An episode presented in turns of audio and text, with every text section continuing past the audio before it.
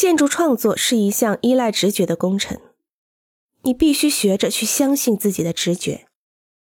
如果你对自己正准备着手的工作相当了解的时候，你就不会感到担忧。在我开始设计之前，我总是充满了困惑，我不能肯定自己应该做些什么。你们可能也曾有过这样的经历：当你走进工作室，你所做的第一件事是清理你的工作室。你之所以这样做，是希望通过这种抵抗性机制去推迟富有创造性的工作，因为这让你感到慌张，让你感到担心。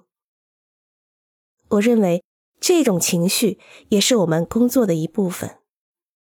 之所以会产生这种担忧的情绪，是因为我们并不确定我们所要做的事。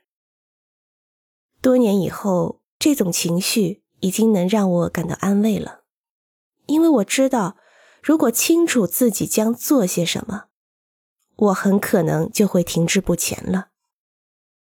欢迎关注和订阅，这样可以第一时间收听到最新的节目。也欢迎大家多多点赞。并在评论区留下你的看法。